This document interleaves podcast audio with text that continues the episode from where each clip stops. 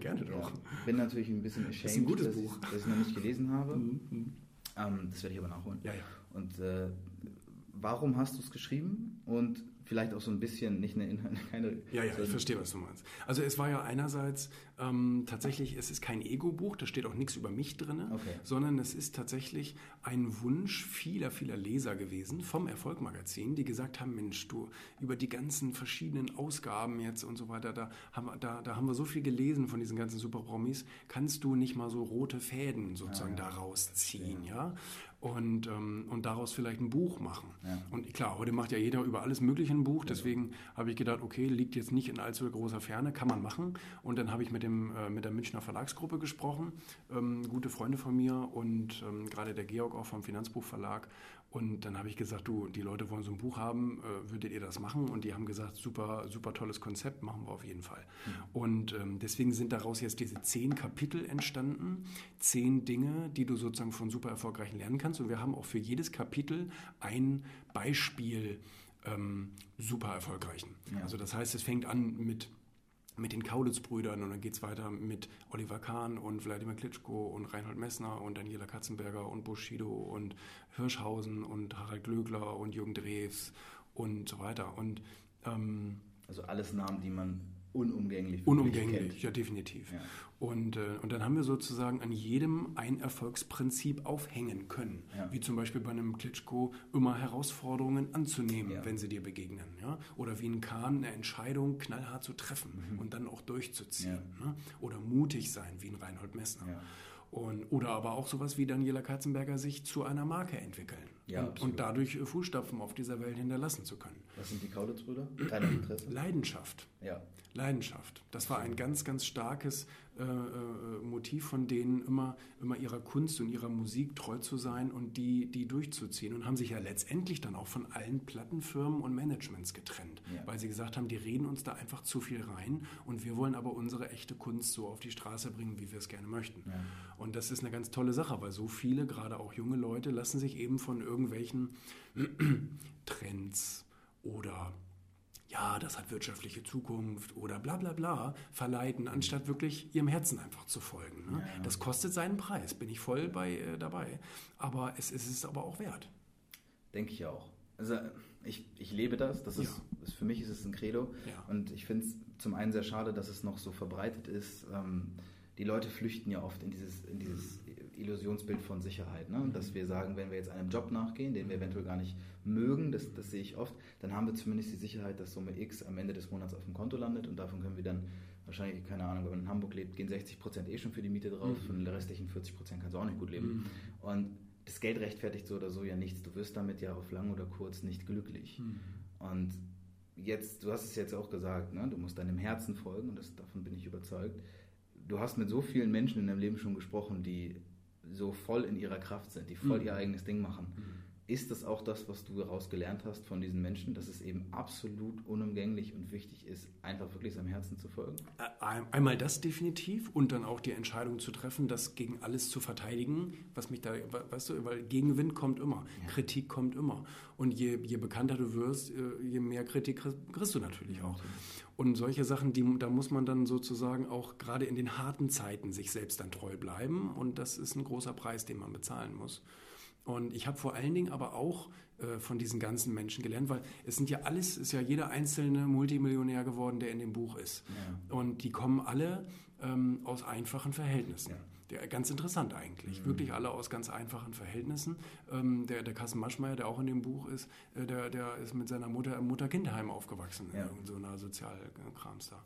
Und ähm, das ist alles ganz interessant und äh, zeigt einem aber gleichzeitig auch, ja, wir haben so eine gedankliche Box, in der wir leben. Ne? Die wird uns, wie du schon sagtest, von unserem Umfeld so eingetrichtert und in dieser Box äh, bewegen wir uns sozusagen, in diesen Grenzen. Aber diese Grenzen sind völlig beliebig verschiebbar. Also Sky is not the limit, weil da gibt es ja auch ein Universum. Ne? Da gibt es Leute wie Richard Branson oder so, die sagen, nee, komm, lass uns mal im Universum weitermachen. Hm. Ja, ja. Oder der Elon Musk. Und das äh, hier Mars äh, ist doch eigentlich ganz gut zum Leben. Genau. Also das ist eine ganz, ganz, äh, ganz, ganz tolle Erkenntnis, eben, dass es keine Grenzen gibt, sondern dass man die einfach selber bestimmen kann. Ja. Was treibt denn dich? Was treibt denn dich an, morgens aufzustehen und zu sagen, ich mache genau das, was ich halt heute mache. Also Also ich hinterfrage es nicht so extrem, warum ich das alles so großartig finde. Ja. Ich weiß, dass ich es so großartig finde, diesem Unterhaltungssektor zu arbeiten. Vielleicht hätte ich auch irgendwie Konzertveranstalter werden können und wäre wahrscheinlich auch genauso happy gewesen, mag, mag auch sein. Ähm, wobei jetzt Musik nicht so mein Thema ist. Medien war immer etwas, was mich wahnsinnig interessiert hat. Gut gemachte Medien so. Ne? Habe ich damals auch als, als Jugendlicher schon gerne gelesen. Zeitungen, Magazine, hochwertiges äh, Nachrichtenfernsehen oder sowas ähnliches. Fand ich schon immer toll. Und deswegen habe ich mir gesagt, Mensch, das liegt so nahe, ich will das auch. ja, Ja. Und natürlich reagieren. Also es, es, es hat ja auch mit, mit, dem, mit der Reaktion vom Publikum zu tun. Mhm. Weißt du, wenn das, wenn, das, sie- wenn das keiner gut finden würde, dann würde ich es wahrscheinlich auch nicht gerne machen. Mhm. Aber dadurch, dass alle Leute das natürlich auch gut finden und ich dadurch auch einen Zuspruch bekomme, der mir gefällt, äh, finde ich es natürlich, äh, finde ich es natürlich naheliegend, das Mhm. zu machen. ich kann mir vorstellen, du bist eine Menge unterwegs. Ja, Sehr viel wahrscheinlich. sehr viel, natürlich. Wo, also wo, wo lebst du? Wo wohnst du? Wo bist Hier du zu zwischen Hause? Bremen und Hamburg, in Rodenburg. Okay, und wie kann ich mir das vorstellen? Wie viele Tage im Jahr bist du unterwegs irgendwo hin und her und fliegen und fahren? Oh, Das ist eine gute Frage. Also ich bin eigentlich fünf Tage die Woche unterwegs ungefähr im Durchschnitt, würde ich sagen. Also das heißt, wie viele Jahre hat das Jahr? Ich habe das noch nie nachgezählt. Ja, 365 Tage im Ja. Jahr. Dann bist du wahrscheinlich da muss so man sozusagen, äh, ja, ne? ja, wie zwei auch davon immer. weg. Sagen wir mal, du bist locker 250 bis 300 Tage unterwegs. Das mag sein, ja. Ja. Ist dir das zu viel? Ist dir das zu wenig? Würde ist ich das nicht, äh, perfekt? also ich würde es nicht machen, wenn ich es nicht toll finden würde. Okay. Also sobald ich sagen würde, ach du, weißt du was, Schatz, also zu meiner Frau, Ja. ich habe da keinen Nerv mehr zu, äh, das habe ich aber auch schon tausendmal gesagt, dann würde ich es auch sofort lassen. Ja. Weil ich mache nur das, was ich gerne will. Und das, was ich nicht will, das mache ich auch nicht. Ja, klingt, für, äh, klingt ein bisschen komisch, ist aber tatsächlich so. Und ich Ja. glaube, das ist unglaublich wichtig. Ja. Und gerade wenn ich, ich stehe dir jetzt gegenüber, die anderen hören es dann nur, aber es ist, äh, du, du, du zeigst ja, dass es geht. Du zeigst, dass man tatsächlich das, was man machen möchte, machen kann. Ja. Und dass man nichts machen muss, was man nicht machen möchte. Ja, ja. Und- Und der Trick ist halt, du wirst viel besser dafür bezahlt und so weiter, wenn Ja, du das natürlich. tust, was du gerne Du tust. bist ja auch automatisch besser in Ja, dem, äh, was du tust. logischerweise. Ja, so umgekehrt. Du hängst dich da viel mehr rein. Absolut. Also das heißt, das, was du vorhin sagtest, ist von der Logik, vom Kopf her zwar irgendwie nachvollziehbar, dass Leute sagen, ja, ich nehme den Job, weil da habe ich mein Auskommen und Ja. da kann ich irgendwie von leben. Ähm, die wissen nur nicht, dass man von der Gegend, also ne, von der Ja, ja. Leidenschaft noch viel besser leben könnte. Ich glaube, um das mal vielleicht ein bisschen als provokante Frage in den Raum zu werfen, ich glaube, dass die Menschen, gerade junge Menschen, sich nicht trauen, sich zuzugestehen, dass sie Dinge können. Also, dass sie, weil, ne, gerade Kreativität, das ist so, ah ja, krea- ich bin nicht kreativ. Und ich habe mal die Geschichte von dem James Dyson gelesen, von dem, der den, den Staubsauger erfunden hat. Und der hat auch gesagt, Kreativität hat, gibt es nicht, das kann man erlernen. Ne? Er musste 5670 Prototypen kreativerweise entwickeln, damit er am Ende den, den Staubsauger entwickelt hat. Und heute wird er überall so benutzt. Und er sagt, er ist der unkreativste Mensch der Welt, wenn es darum geht, ein Bild zu zeichnen. Und ich glaube, dass Menschen, Das bin ich auch. Ich kann auch keine Bilder zeichnen. genau, und trotzdem bist du ja in der Kreativbranche tätig, arbeitest kreativ, denkst, lebst und Mhm. verdienst dein Geld durch Kreativität. Das heißt ja im Endeffekt, Kreativität, ich glaube, es ist wie ein Muskel, das ist wie Sport. Mhm. Je öfter du es machst, desto besser wirst du darin. Sicherlich auch, sicherlich auch. Wobei ich glaube, ja, also wie er schon sagt, also er ist natürlich kreativ in, in, in so einer, also Kreativität heißt ja nichts anderes als etwas zu erschaffen. Ja. Man erschafft etwas, was noch nicht da ist. Ja.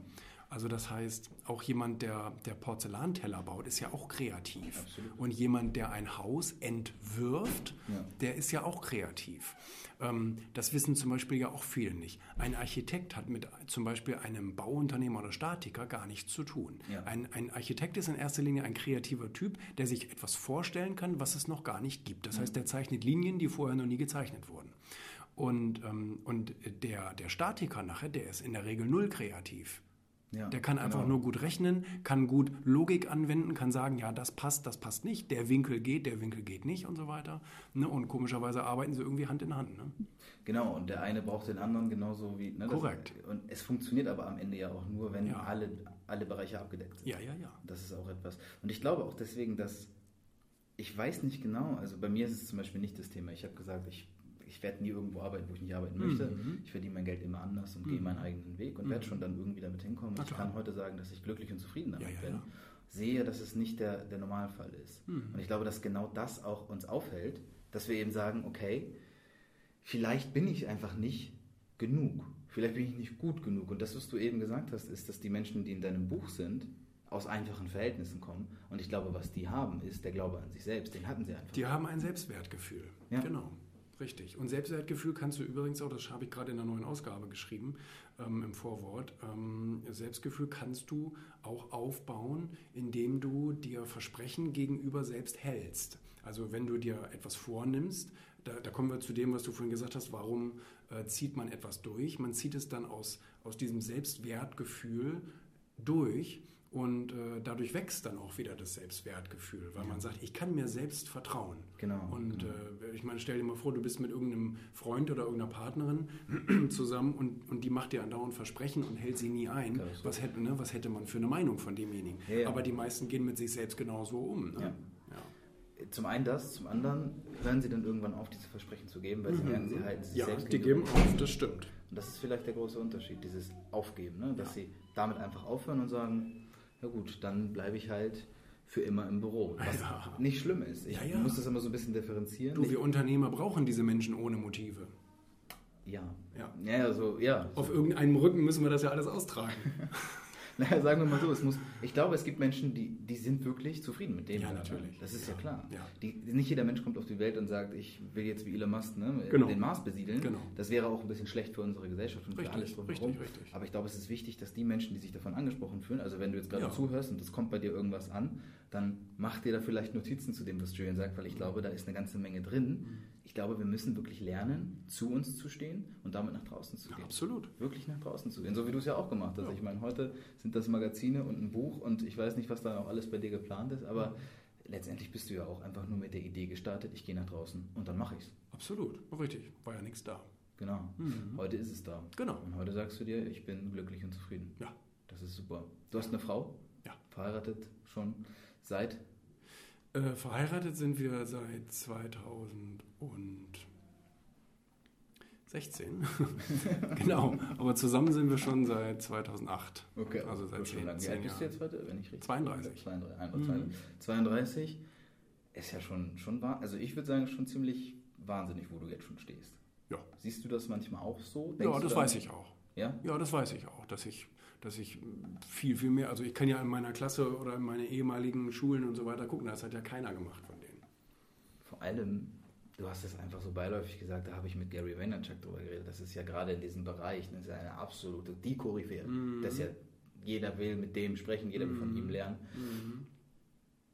Wenn du solche, solche Interviews oder solche Leute triffst, ist das für dich wirklich immer auch was Besonderes oder glaubst du einfach daran, es ist von Mensch zu Mensch, wenn ich jetzt mit dir Es ist immer was Besonderes, aber ich treffe mich auch mit ganz normalen Menschen und das ist auch was Besonderes, weil man kann Ja. von jedem irgendetwas lernen oder mitnehmen oder sich irgendwie eine Inspiration mitnehmen oder so oder einfach eine gute Zeit haben.